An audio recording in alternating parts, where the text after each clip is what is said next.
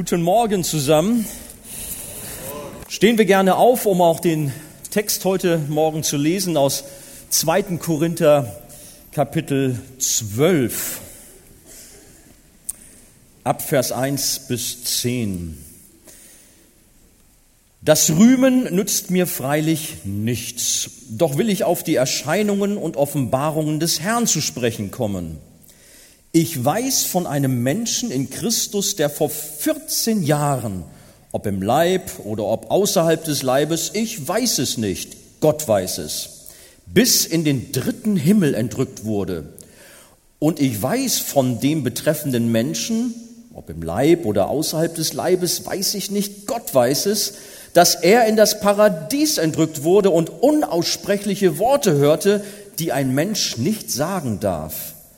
Wegen eines solchen will ich mich rühmen, meiner selbst wegen aber will ich mich nicht rühmen als nur meiner Schwachheiten. Zwar wäre ich, wenn ich mich rühmen wollte, deshalb nicht töricht, denn ich würde die Wahrheit sagen. Ich enthalte mich aber dessen, damit, damit niemand mehr von mir hält, als was er an mir sieht oder von mir hört. Und damit ich mich wegen der außerordentlichen Offenbarungen nicht überhebe, wurde mir ein Pfahl fürs Fleisch gegeben, ein Engel Satans, dass er mich mit Fäusten schlage, damit ich mich nicht überhebe. Seinetwegen habe ich dreimal den Herrn gebeten, dass er von mir ablassen soll. Und er hat zu mir gesagt, lass dir an meiner Gnade genügen, denn meine Kraft wird in der Schwachheit vollkommen. Darum will ich mich am liebsten viel mehr meiner Schwachheiten rühmen, damit die Kraft des Christus bei mir wohne. Darum habe ich Wohlgefallen an Schwachheiten, an Misshandlungen, an Nöten, an Verfolgungen, an Ängsten um des Christus willen, denn wenn ich schwach bin, dann bin ich stark. Bis dahin das Wort Gottes, setzt euch doch bitte. Ich habe das überschrieben mit den Worten Gottes Absicht mit Leid. Wie? Gottes Absicht mit Leid? Da ist vielleicht der eine oder andere schon, das passt doch nicht. Gott hat keine Absicht mit Leid. Gott will kein Leid. Bleib hier. Hör dir das alles erstmal an und dann schauen wir mal weiter. Du hast den Text ja schon gehört. Da stand ja auch so manches Herausforderndes drin. Ich muss sagen, Gottes Absicht mit Leid, das war für uns auch als Paar oft so eine Frage, für mich und Angela. Fange ich mal mit mir an. Ich war nahezu vier Jahre lang durch eine unerklärliche Schwäche anfangs unserer Freundschaft, auch bis hinein in unsere Ehe, immer wieder matt gesetzt und sehr beeinträchtigt, dass es uns sehr belastet hat. Und ich konnte kein Auto mehr fahren, teilweise nicht richtig arbeiten. Es war alles sehr, sehr schwierig. Mit Angela, das habt ihr ja auch mitbekommen, auch gerade ihr Schwestern in der Frauenstunde, im Frauenfrühstück hat sie ihr Zeugnis gesagt. Sie hat ja quasi die letzten fünf Jahre eine ganz, ganz große Schwäche gehabt, so dass sie, dass wir manchmal dachten, ja, wo soll das enden? Oder sie selber wollte dann manches Mal lieber heimgehen, als noch weiter leben mit dieser Last, mit diesem Leid. Da kommen manche Fragen auf und dann hört man von einer großen Persönlichkeit aus der Bibel, denn wenn ich schwach bin, dann bin ich stark. Ja, spricht hier jemand, der eine gestörte Wahrnehmung hat oder der schizophren ist? Was hier geschrieben ist, ist doch gegen alle menschliche Vernunft. Das, das passt doch nicht in unser Verständnis eigentlich so hinein. Wer von uns, wer von euch möchte bitte schön schwach sein und freut sich auf Leiden? Außerdem, was soll daran denn auch noch stark sein? Ich provoziere so ein bisschen, denn es ist ja niemand anderes, der hier spricht, als der Apostel Paulus und der uns hier den Sinn und Zweck und letztlich auch den Segen von Schwachheit und Leid in unserem Leben näher bringt und uns damit letztlich Trost und Ermutigung gibt.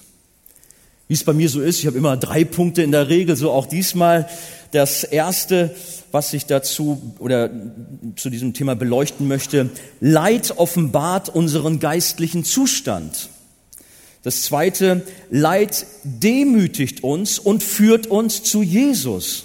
Und das dritte, Leid zeigt uns Gottes Gnade und Kraft. Es offenbart unseren geistlichen Zustand. Wir haben letztes Mal schon gehört, dass in der Gemeinde in Korinth es Männer gab, die sich als Apostel ausgaben, sehr geistlich auftraten und aufgrund ihrer salbungs- und kraftvollen Art von der Gemeinde offensichtlich angehimmelt wurden. Und den Apostel Paulus, den hat man nicht so geschätzt, weil diese Männer offensichtlich irgendwie mehr was drauf hatten. Angeblich. Sie verwirrten die Gemeinde und sie versuchten, verursachten sehr viel Not. Und das war das große Problem auch für Paulus. Er hatte Sorge, weil er doch die Gemeinde schützen wollte und sie letztendlich auch wieder in die Spur reinbringen wollte. Und dafür war er sogar bereit, verrückte Dinge von sich zu geben, was er sonst nie tun würde. Und wir haben es letztes Mal schon gehört, in Kapitel 11 war davon die Rede. Und hier sagt er auch wieder, das Rühmen nützt mir, nützt mir freilich nichts, doch will ich auf die Erscheinung und Offenbarung des Herrn zu sprechen kommen. Warum macht er das? Um den Korinthern die Augen zu öffnen, um diese falschen Apostel zu entlarven. Er hat eben diese lange Liste aufgezeigt von seinen Schwierigkeiten in, und Gefahren auf Reisen. Ihr habt das noch in Erinnerung vom letzten Mal. Nachdem die falschen Apostel manche spektakuläre Geschichte zum Besten gegeben hatten, um die Gläubigen zu beeindrucken, um für sich zu gewinnen, kommt jetzt Paulus und sagt, okay, dann begebe ich mich auch einmal auf diese Ebene und erzähle auch mal ein bisschen. Ist mir zwar zuwider, aber ich tue es einfach mal. Aber wir merken auch gerade jetzt, dass er fast verlegen ist, dass es ihm unangenehm ist, dass er sich förmlich dazu zwingen muss, aber gut, wir hören, er macht Fortsetzung von dem, was wir letztes Mal schon gehört haben, und er redet von einer übernatürlichen Vision über den Himmel. Dabei spricht er in der dritten Person von sich selber, schon sehr ungewöhnlich. Ich weiß von einem Menschen in Christus, der vor 14 Jahren, ob im Leib oder außerhalb, wir haben es ja gerade schon so gelesen, bei seinen Ausführungen ist Paulus ganz bewusst sehr zurückhaltend und äußerst vorsichtig bei der genauen Bewertung dieser Erfahrung. Und so lässt er auch offen, ob, es im, ob er im Geist im Himmel war oder auch tatsächlich körperlich oder ja, Gott weiß es, sagt er zweimal. Gott weiß es. Überlasst es dem Herrn. Aber er spricht davon, im dritten Himmel beziehungsweise im Paradies gewesen zu sein und auch dort etwas erfahren zu haben. Als ersten Himmel bezeichnete man den Wolkenhimmel über uns, unter dem zweiten Himmel versteht man den Sternenhimmel oder das Weltall und der dritte Himmel der Wohnort Gottes, das Paradies. Sieben Himmel wie im Islam oder im Judentum kennt die Bibel eigentlich nicht. Aber darum kommt es auch jetzt gar nicht drauf an. Paulus kann hier also von ganz besonderen geistlichen Erfahrungen berichten, mit dem Unterschied zu den anderen, diese entsprechen der Wahrheit. Das, was die anderen möchte gern Apostel von sich gegeben haben oder auch ihr Lehrer, das war alles sehr fragwürdig. Aber er erzählt die Wahrheit. Ich mache so ein bisschen Wiederholung vom letzten Mal, aber vielleicht um das nochmal zu verdeutlichen. Wir haben da auch schon gehört, äh, hätte das heutzutage jemand erlebt, das was Paulus da erlebt hat, der hätte nicht einfach nüchtern so ein paar Sachen erzählt. Ich weiß von jemand, der vor 14 äh, Jahren da das und das erlebt hat. Der würde eine Riesensache daraus machen. Ganz bestimmt. Der würde, ja, Lehren über das Leben im Himmel entwickeln und damit rumreisen und Veranstaltungen großer Art geben, vielleicht sogar Geld dafür verlangen. Oder er würde ein Buch schreiben, zum Beispiel mit dem Titel Zu Besuch im Himmel, was ich dort exklusiv zu hören bekam und wir würden alle das Buch kaufen. Oder? Hoffe nicht. Nicht so der Apostel Paulus, der dieses gewaltige Erlebnis eher nüchtern schildert, aber auf keinen Fall überbewertet. Dass solche besonderen geistlichen Erfahrungen aber nicht zum normalen Alltag des Apostels gehörten, zeigt, dass er auf eine Begebenheit zurückgreift, die bereits 14 Jahre zurückgelegen hat. Es war nicht täglich, dass Paulus im dritten Himmel war, ja, sondern er hat dieses außergewöhnliche Erlebnis vor 14 Jahren gemacht. Auf der anderen Seite berichtet uns aber die Schrift von sechs anderen besonderen Visionen des Paulus, die ich uns auch nicht vorenthalten will. Wir wissen von der dramatischen Bekehrung des Paulus auf dem Weg nach Damaskus. Jesus begegnet ihn übernatürlich, redet zu ihm, er fällt von seinem Reittier und wir kennen die Geschichte, Apostelgeschichte 9, etwas ganz Dramatisches, hat auch nicht jeder von uns bei seiner Bekehrung erlebt, aber Paulus durfte das erleben. Oder in Apostelgeschichte 16 finden wir das. Dort ist er auf einer Reise und in einem Gesicht in der Nacht bittet ein mazedonischer Mann um Hilfe. Komm herüber und hilf uns. Kennen wir diese Geschichte? Auch ein gewaltiges Erlebnis. Habe ich noch nicht erlebt, dass einer gesagt hat, komm mal rüber über die Elbe und hilf mir da oder sowas. Nein, Paulus hat dieses erlebt. Und es gibt noch andere Geschichten in Apostelgeschichte 18. In einem Gesicht in der Nacht ermutigt ihn Jesus ganz persönlich wieder, dass es ein großes Volk in der Stadt noch gibt. Paulus, sei nicht niedergeschlagen aufgrund der Widerstände, sei ermutigt, da ist ein großes Volk in der Stadt, die noch zum Herrn finden werden. Apostelgeschichte 22, Vers 17. Paulus kommt in den Tempel und wir lesen da, er geriet in Ekstase, in Verzückung in diesem Gottesdienst, den er da erlebt. Also das sind schon auch geistliche besondere Erlebnisse, die er da hat. Oder Apostelgeschichte 23, wieder begegnet ihm Jesus in der Nacht, der ihn wieder ermutigt und ihn über seinen zukünftigen Weg nach Rom informiert. Ihn sagt, pass mal auf, ganz ruhig, fürchte dich nicht. Du wirst nach Rom gehen, aber alles in Ordnung, ich bin bei dir.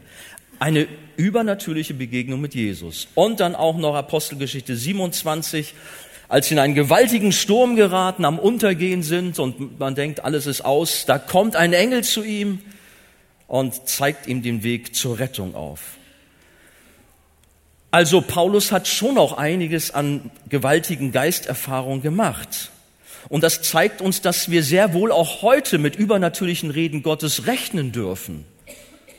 Gott wirkt mächtig, aber das sind die Ausnahmen. Das ist nicht die Regel. Das, was wir normal erleben, ist, dass Gott durch die Schrift zu uns redet, durch die Predigt und nicht auf diese Weise durch Visionen. Aber es kann vorkommen, wie wir hier gerade mal so auch beleuchtet haben. Aber deshalb legt Paulus in der Folge auch nicht den Schwerpunkt auf kraftvolle Geisterfahrung, sondern setzt den Fokus bewusst auf das, was uns alltäglich auch beschäftigt, nämlich tatsächlich Leid und Schwachheiten. Das ist das, womit wir eher zu tun haben, als mit Begegnungen im dritten Himmel oder dergleichen. Er sagt, wegen eines solchen will ich mich rühmen, meiner selbst aber will ich mich nicht rühmen als nur meiner Schwachheiten. Zwar wäre ich, wenn ich mich rühmen wollte, deshalb nicht töricht, denn ich würde die Wahrheit sagen. Nein, er stellt heraus, es kommt auf die Schwachheiten an. Schwierigkeiten sind die besten Prüfungen für den geistlichen Charakter, für die innere Substanz eines Menschen. Habt ihr das schon selber erlebt? Wenn du Schwierigkeiten durchlebst, dann wirst du plötzlich ganz klein, auch wenn du vorher vielleicht so riesengroß vorher warst und nur noch ja, euphorisch warst. Martin Luther bezeichnete Nöte als seine Reifeprüfung. Er war dankbar für Nöte in seinem Leben. Der große Reformator, er hatte viele Schwierigkeiten, aber er war so dankbar dafür, weil er wusste, es sind Prüfungen, die mich reifen lassen, die mich formen. Gott bringt mich dadurch vorwärts. Denn wenn uns Probleme heimsuchen, dann landen wir ganz schnell auf dem Boden der Wirklichkeit. Oberflächlicher Friede und aufgesetzte Freude zerplatzen wie Seifenblasen und es zeigt sich, was ist wirklich in unserem Herzen. Wie sind wir wirklich beschaffen? Wie stehen wir im Leben? Ist das alles mehr Sein, äh, alles mehr Schein als Sein oder wie sieht es in uns aus? Gott gebrauchte die Leiden im Leben des Paulus, um ihn dadurch zu formen und auch seine Glaubwürdigkeit zu festigen. Paulus wollte eigentlich keine großen Geschichten über sich selbst zum Besten geben. Ich sagte es schon, oder wir haben es auch schon letztes Mal gehört. Und er sagte deshalb, ich enthalte mich aber dessen, damit niemand mehr von mir hält, als was er an mir sieht und was er von mir hört. Es lag ihm also sehr viel daran, dass man ihn daran festmachen kann, was man an ihm sehen und an, von ihm hören kann.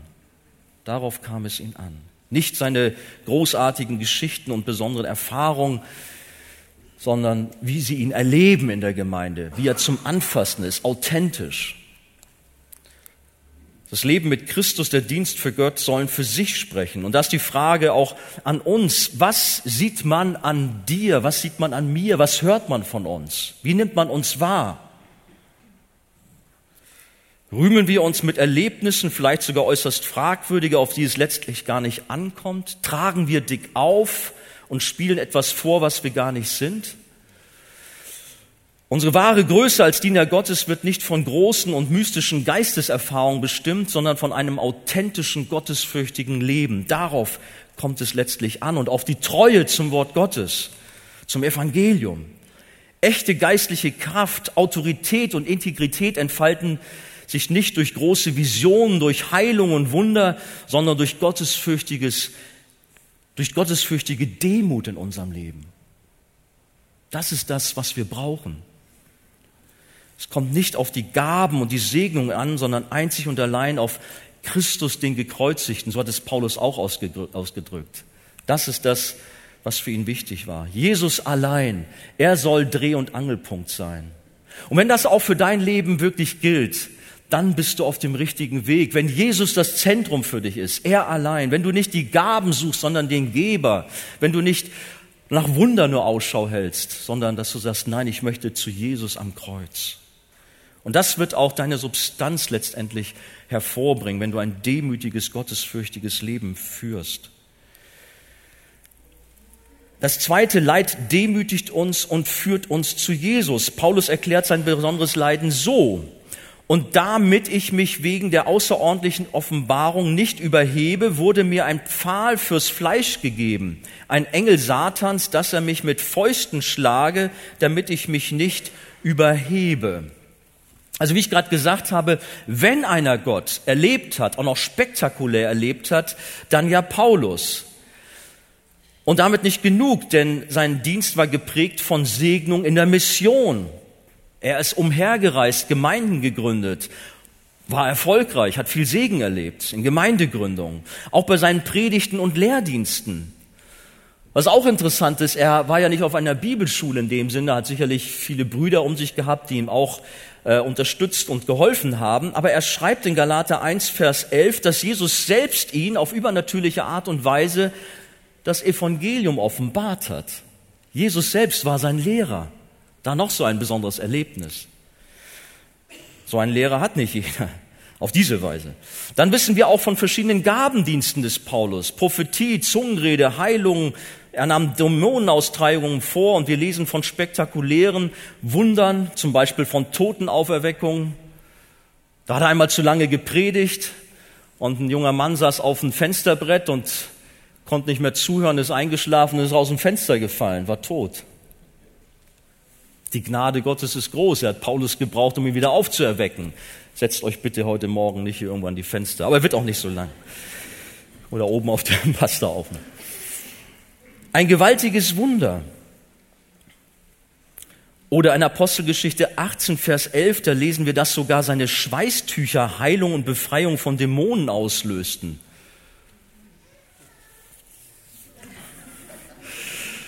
Bei mir ist das nicht so. Habe ich noch nicht erlebt, weiß ja nicht aber machtvoll, wie Gott auch Paulus da gebraucht. Oder Apostelgeschichte 28, Vers 3, da erfahren wir, dass, Paul, äh, ja doch, dass Paulus von einer Schlange gebissen wurde und er hat keinen Schaden genommen. Und die Leute, die das mitbekommen haben, die waren ganz außer sich. Wow, für sie war er ein, ein, ein Gott. Wie kann das sein? Der Geist Gottes benutzte Paulus unverkennbar als das mächtige Werkzeug für die ersten Gemeinden. Er war der Apostel schlechthin. Sogar die Heiden verehrten ihn bisweilen. Also nicht nur beim Schlangenbiss, gibt doch eine andere Geschichte, wo er gerade eine Heilung äh, äh, ja, vollzogen hatte. Gott hat Gnade geschenkt. Und das ganze Volk dieser Stadt ist außer sich. Sie behängen ihn und schmücken ihn und verehren ihn. Er ist wie ein Rockstar. Sie jubeln ihm zu. Apostelgeschichte 14 finden wir das. Stolz und Hochmut waren und sind große Versuchung für Männer Gottes. Absolut. Leider erleben wir das immer wieder auch in unseren Tagen, dass manche großen Erweckungsprediger auch tief fallen, weil sie den Ruhm eben nicht verarbeiten können und Schaden nehmen. Aber damit Paulus dies alles nicht abheben, überheblich oder eingebildet werden lässt, hat Gott ihn deshalb ganz bewusst durch Leiden gedemütigt. Das ist der Grund, das ist die Antwort, die Gott dem Paulus gibt aufgrund dieses Pfahles im Fleisch. Wie gesagt, in Kapitel 11 haben wir schon von vielen unterschiedlichen Schwierigkeiten gehört. Das Leben des vollmächtigen Apostels war geprägt von Herausforderungen, zum Beispiel den Gefahren auf Reisen, den ständigen Konflikten in den Gemeinden und den Auseinandersetzungen mit den Juden und auch mit den Heiden.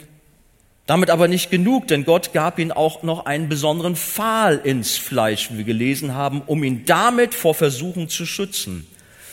Nur was ist damit gemeint? Das interessiert uns jetzt. Es wurde schon so viel darüber gesprochen und sich den Kopf zerbrochen. Paulus selbst lässt es offen. Aber offensichtlich wussten die Korinther schon sehr genau, was gemeint ist. Und den Christen in Galatien schrieb er einmal, ihr wisst aber, dass ich euch in Schwachheit des Fleisches zum ersten Mal das Evangelium verkündigt habe und meine Anfechtung in meinem Fleisch habt ihr nicht verachtet oder gar verabscheut. Da blitzt so ein bisschen was auf, dass er so gehändigt, gehandicapt war in seinem Dienst, dass die Gemeinde ihn möglicherweise verabscheuen könnte, verachten könnte, was immer das jetzt auch war. Galater 4, Vers 13. Es war also kein Splitter oder ein kleiner Stachel, sondern mit der Bezeichnung Pfahl sicherlich schon etwas Größeres, etwas Schwereres in seinem Leben. Aber was genau ist hier die Ursache der Schwäche? Kommt sie von Gott? Kommt sie von Satan? Die Antwort ist, sie kommt von beiden. Ups.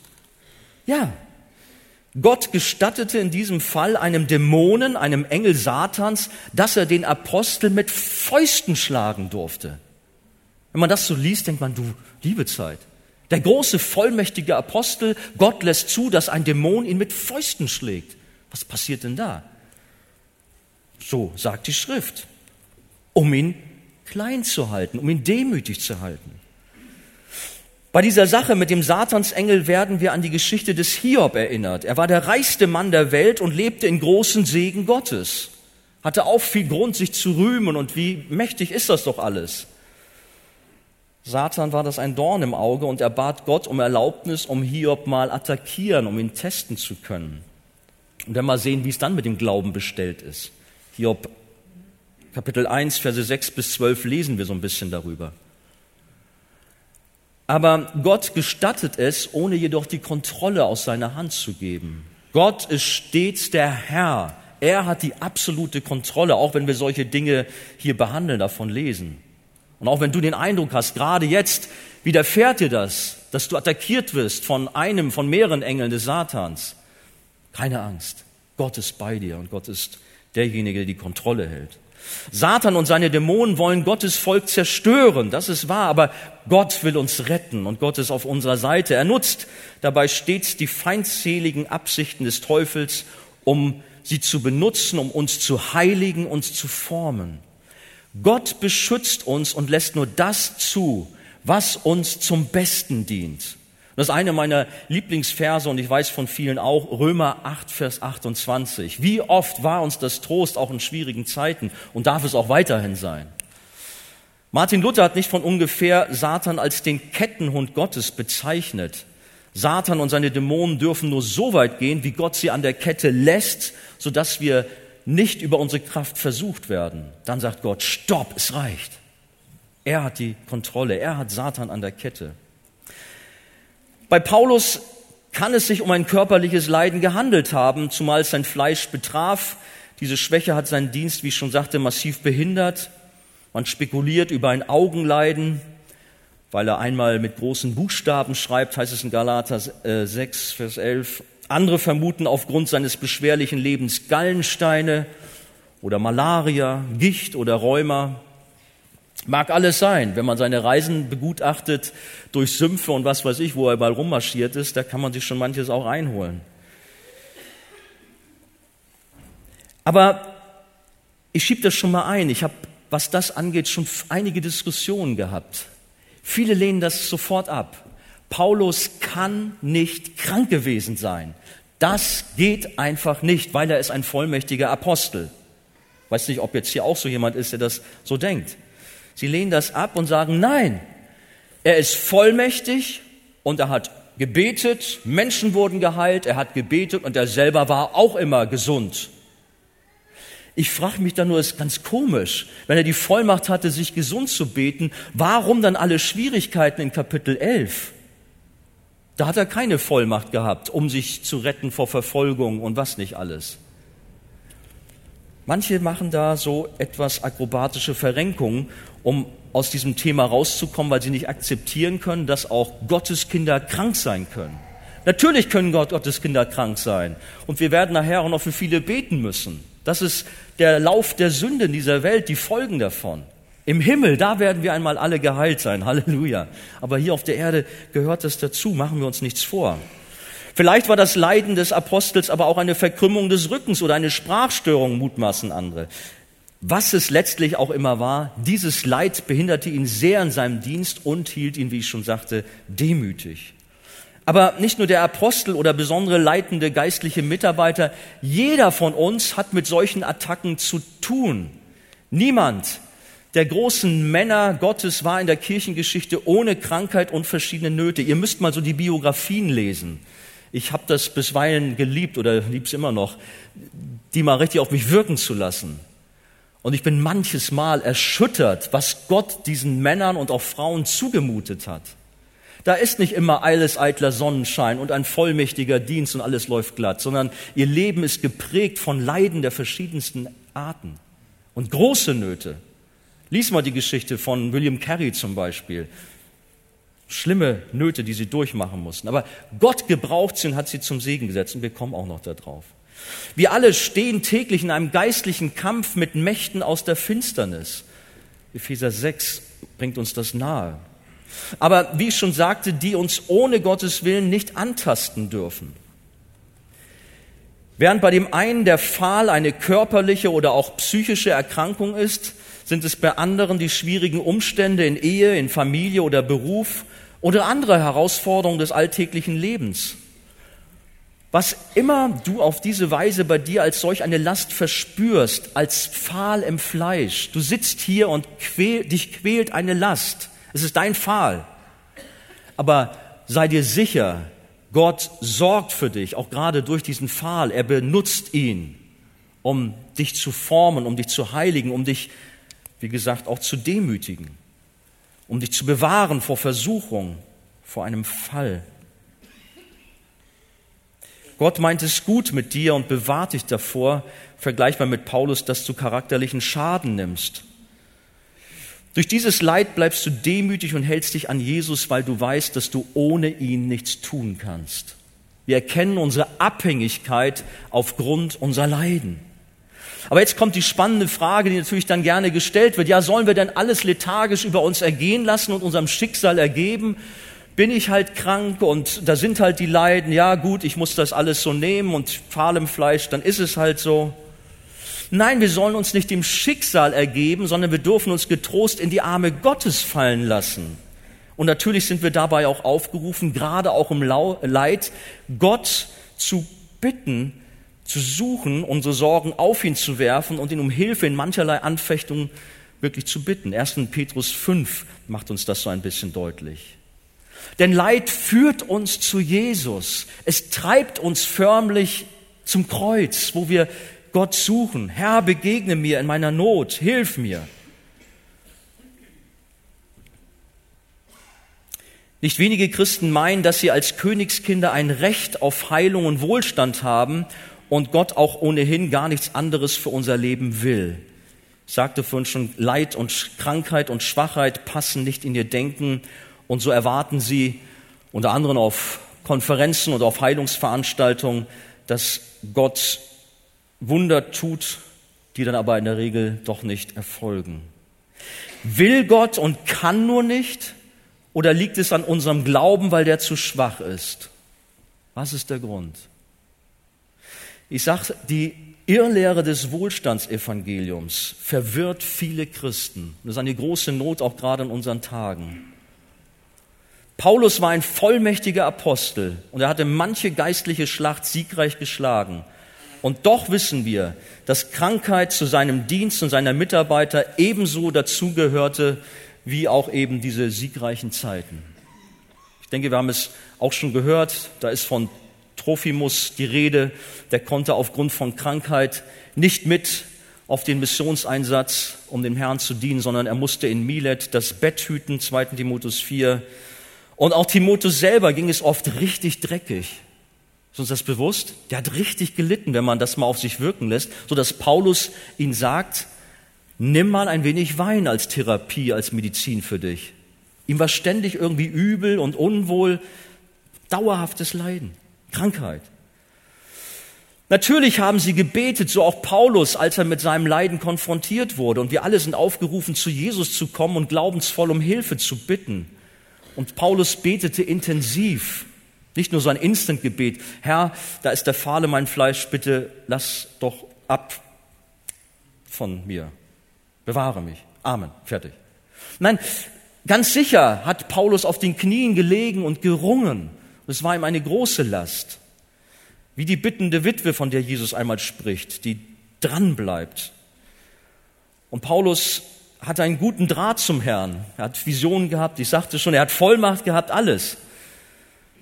Aber was sagt Paulus selber über seine Fürbitte über den attackierenden Satansengel?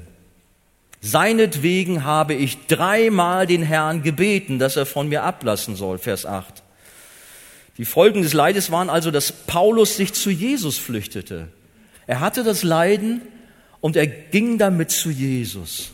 Er ging auf seine Knie, er suchte Gott. Und das ist das, was wir auch erleben, was wir auch brauchen. Dass wir in einer Zeit, wo es uns so gut geht, wo wir nur unserer Beschäftigung nachgehen, wir drehen uns nur um sich selber, unsere Pläne und wir verlieren womöglich Gott aus dem Blick. Manches Mal ist uns das allen, glaube ich, schon gegangen. Wir sagen es zwar nicht, aber unterschwellig ist es da. Wozu brauchen wir noch Jesus? Geht doch alles gut, alles läuft perfekt, wir sind erfolgreich, wir haben Segen. Reichtum und Wohlbefinden sind manch einem, wie ich schon sagte, zum Verhängnis geworden. Doch dann werden wir womöglich krank oder irgendein Problem stellt sich ein und alles ist anders. Ich muss euch sagen, gerade aus meinem Leben, manches Mal, wow, was, wie sagt man, kostet die Welt oder so ähnlich. Es lief alles glatt, alles gut und dann kam irgendwie eine Not oder ich sprach anfangs von meinen Schwächen. Da war plötzlich alles anders. Ich war wieder ganz nah bei Jesus. Ich war wieder ganz stark im Gebet, was vorher nicht der Fall war. Leid treibt uns ins Gebet, treibt uns zu Jesus, in die Nähe, in die Gemeinschaft mit ihm. Wir haben Sehnsucht, ihn neu zu erfahren. Das ist gut. Leid korrigiert unser Leben. Es bewahrt uns auch vor falschen Wegen, dass Gott durch ein Leid sagt, stopp, hier nicht weiter. Was tust du? Und dass du wach wirst, auch durch diese schwierige Situation, durch die Krankheit, die dir gerade widerfahren ist. Denken wir an den verlorenen Sohn. Er musste erst am Nullpunkt als Schweinehirte ankommen, bevor er zur Besinnung kam, kehrte um und lief zu seinem Vater nach Hause. Lukas 15. Aber kommen wir zurück zu Paulus, der sicher auf den Knien lag und um Befreiung von seinen Leiden bat, in dem Wissen, dass, er, dass es dem Herrn ein leichtes ist, ihn doch von seiner Last zu befreien. Aber es geschah keine Besserung. Nichts geschah. Auch nicht, nachdem er ausdauernd und intensiv um Gottes Eingreifen gerungen hatte.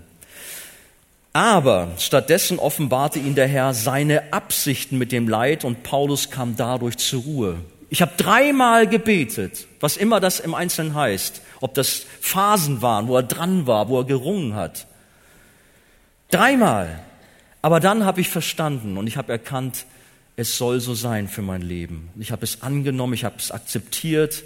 Ich bin nicht daran irgendwie zugrunde gegangen, verbittert, verkrampft, sondern ich wusste, Gott, ich bin in deinen Händen geborgen.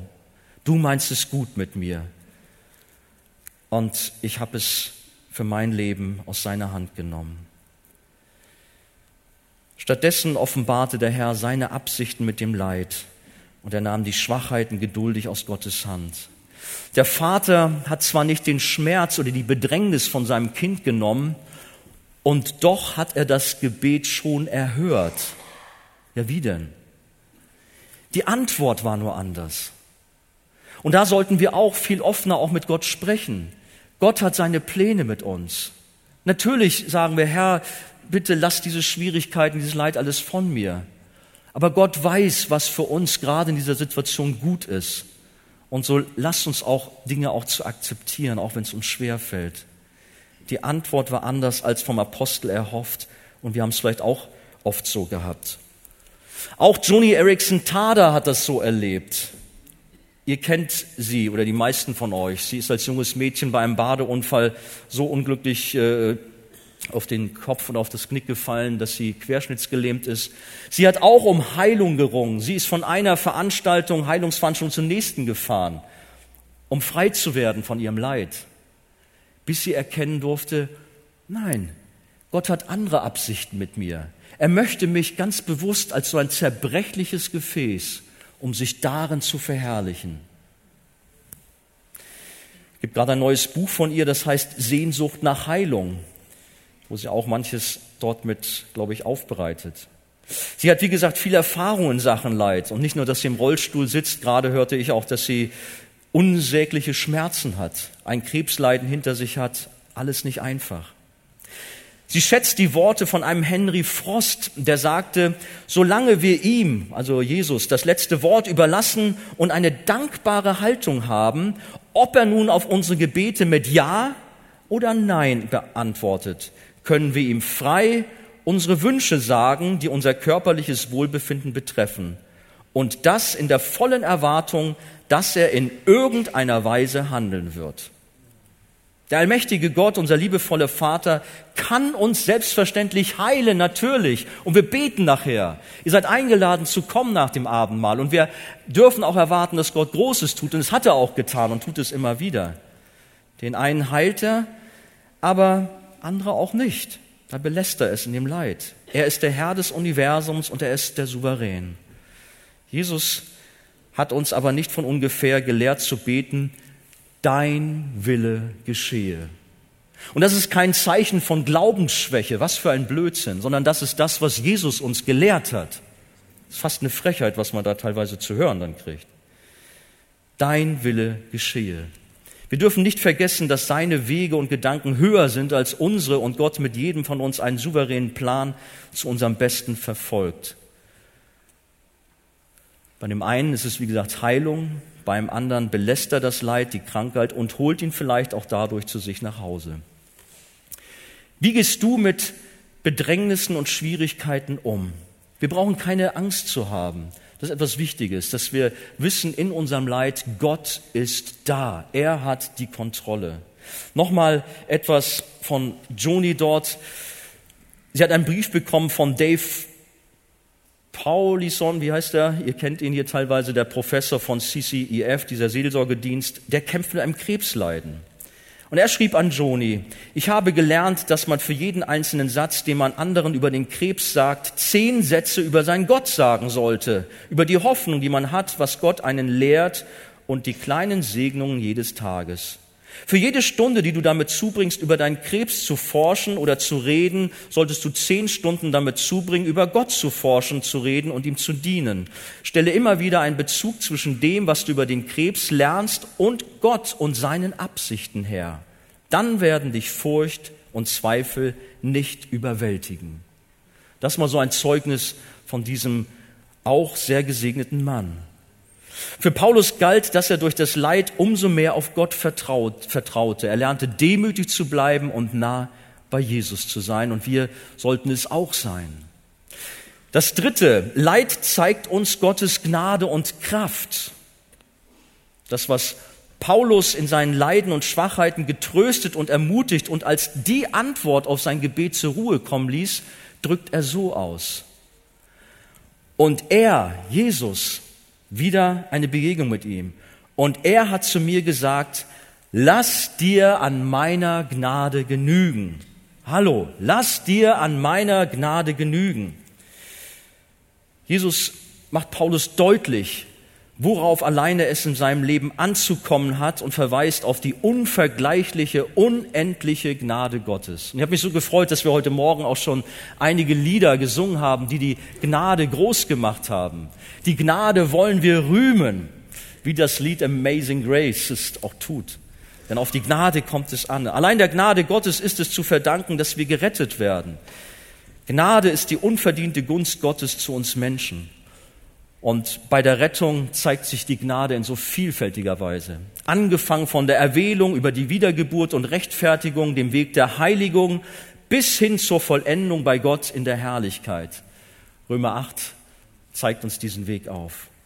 Zu allen Zeiten rühmen Gläubige die Gnade Gottes, die sie aus der Fülle empfangen haben, sagt es 1. Johannes 1, Vers 16, und die sich auf unterschiedliche Weise im Leben des Gläubigen ausdrückt. 1. Petrus 4. Und diese Gnade, die ist größer als alle Schwierigkeiten. Diese Gnade ist größer als jedes Leid. Diese Gnade ist größer als die größte Sünde. Für unser Leid bedeutet dies, dass die Gnade Gottes in jeder Hinsicht ausreicht, um den Nöten und Herausforderungen des Lebens zu begegnen und sie auszuhalten. Paulus hat an Timotheus geschrieben, und die Gnade unseres Herrn wurde über allen Maßen groß samt dem Glauben und der Liebe, die in Christus Jesus sitzt, äh, ist. Wenn Gottes Gnade über allen Maßen groß war, um Paulus zu retten, dann war sie ganz sicher auch groß genug in sämtlichen nachfolgenden Drangsalen, die ihm begegnen sollten. Gottes erstaunliche Gnade, die dich gerettet hat, ist auch jederzeit in allen Lebenslagen bei dir und sie trägt dich durch jede Schwierigkeit hindurch. Und sie gibt dir auch die nötige Ausrüstung, um das auszuhalten. Wir haben vorhin ein schönes Lied von Galina gehört. Ist mir sehr nahe gegangen. Ich kann mich noch an das Musical erinnern und hatte auch den Eindruck fast, Galina hatte auch ein bisschen feuchte Augen dabei. Es geht um den Weg, den Gott mit uns geht. Da ist Curry ten Bohm, vielleicht kennen, ihn, äh, kennen Sie manche von euch, eine Frau, die viel Leid in Konzentrationslagern der Nazis erlebt hat. Auch sie hat die Gnade Gottes ganz besonders erlebt und sie rühmt diese Gnade. Sie hat unter anderem gesagt, wenn Gott uns auf steinige Wege schickt, dann gibt er uns auch die richtigen Schuhe. Ich auch interessant. Du hast manche steinigen Wege vor dir, aber keine Sorge, du brauchst nicht barfuß laufen. Gott hat die richtigen Schuhe für dich, sodass du auch diese Wege beschreiten kannst. Der Weg gen Himmel führt schon auch über Rosen, das ist wahr, wir haben manche Segnungen, aber auch über Stacheln. Rosen haben Stacheln, habe ich gelernt, nicht nur Dorn. Oder nicht, nicht Dorn, Stacheln nennt man die. Beides gehört zusammen. Die guten wie auch die schwierigen Sachen. Die Bibel sagt sogar, dass wir durch viele Bedrängnisse in das Reich Gottes eingehen, Apostelgeschichte 14. Aber wenn wir wissen, dass Gottes Gnade über unserem Leben steht, dann dürfen wir zuversichtlich sein, denn was gibt es Wichtigeres als die Gnade Gottes? Wenn du die Gnade Gottes hast, dann sei doch zufrieden. Lass dir an meiner Gnade genügen. Aber ich weiß, es sagt sich dann vielleicht zu leicht. Aber ich glaube, wenn hier auch jemand solche Dinge von sich geben darf, jetzt fange ich fast an hier zu prahlen, das will ich nicht. Aber ihr wisst, wir haben wirklich viel Leid auch hinter uns, ich und meine Frau, meine Frau und ich. Aber wir wissen auch um die Gnade Gottes in so großem, starken Maße. Gott wollte aber nicht nur seine Gnade im Leben des Apostels verdeutlichen, sondern auch seine Kraft und Stärke. Jesus hat ihm weiter gesagt, denn meine Kraft wird in der Schwachheit vollkommen. Gott benutzt Leiden, um seine Kraft in uns zur vollen Entfaltung zu bringen. Und Paulus hat das verstanden und deshalb ruft er aus, darum will ich mich am liebsten viel mehr meiner Schwachheiten rühmen, damit die Kraft des Christus bei mir wohne. Darum habe ich Wohlgefallen an Schwachheiten, an Misshandlungen, an Nöten, an Verfolgung, an Ängsten um des Christus willen. Leiden um Christus willen. Denn wenn ich schwach bin, dann bin ich stark. In unserer Gesellschaft ist das ganz anders und Tobias hat eingangs da auch ein paar Dinge zu gesagt. Unsere Gesellschaft ist davon geprägt, bloß keine Schwäche zu zeigen, sondern vielmehr Macht und Stärke, Ellenbogen einsetzen. Das heißt immer selbstbewusst und souverän seinen Weg gehen. Und nicht wenige Christen befinden sich auch in diesem Fahrwasser und zerbrechen, wenn sie dies in den Realitäten des Alltags nicht aufrechterhalten können. Weil sie eben nicht wissen, was die Bibel sagt über das Thema Leid. Dann würden sie zur Ruhe kommen. Paulus ist es zuwider, sich aufgrund seiner Stärke, seiner Leistung und Verdienste zu rühmen und mit seinen tollen Erlebnissen zu prahlen und Eindruck zu schinden. Der Apostel weiß, dass seine Schwäche viel entscheidender ist, weil sie Christus groß macht. Es geht darum, Christus groß zu machen. Jesus soll alle Ehre bekommen, nicht du. Auf Jesus kommt es an, nicht auf uns. Manchmal kann man das auch ein bisschen falsch darstellen. Meine Schwachheit. Gott ist im Schwachen mächtig. Ich bin ja schwach, aber Gott ist in mir mächtig. Und dann bekommt das auch wieder eine Schlagseite. Man macht die verrücktesten Sachen manchmal aus solchen Stellen auch. Ihr versteht vielleicht, wie ich es meine. Gott möge uns auch davor bewahren, irgendwelche falschen Akzente setzen, sondern auf Jesus kommt es an. Unser Bestreben ist es, ihm immer mehr Raum zu geben und ihn zu verherrlichen. John MacArthur hat gesagt, wenn Gläubige am Ende sind und nicht mehr weiter wissen, ihre anfängliche Kraft und Zuversicht verschwunden sind und sie, sind, und sie sich nur noch auf Christus werfen können, dann sind sie am effektivsten. Das ist der Punkt. Wenn du aus eigener Kraft nichts mehr kannst, du kannst dich nur noch auf Jesus werfen, dann bekommt Jesus alle Ehre. Deine Schwachheit steht dem Wirken des Heiligen Geistes nicht im Weg, aber deine Stärke. Nicht dein Unvermögen behindert das Reich Gottes, sondern deine Macherqualitäten. Nicht, was du nicht hast, schmälert den Segen Gottes, sondern das, was du hast. Viele Gläubige denken, dass Gott auf uns und unsere Fähigkeiten angewiesen ist und uns dringend braucht. Hört man immer wieder. Das grenzt fast schon an Blasphemie, denn was, wir, denn was haben wir doch für ein jämmerliches, kleines und schwaches Bild von dem allmächtigen großen Gott. Er braucht nicht unsere Stärke, unser Können und sei es noch so perfekt und einmalig. Nein, Gott kommt zum Ziel durch deine und meine Schwachheit und verherrlicht sich so umso mehr.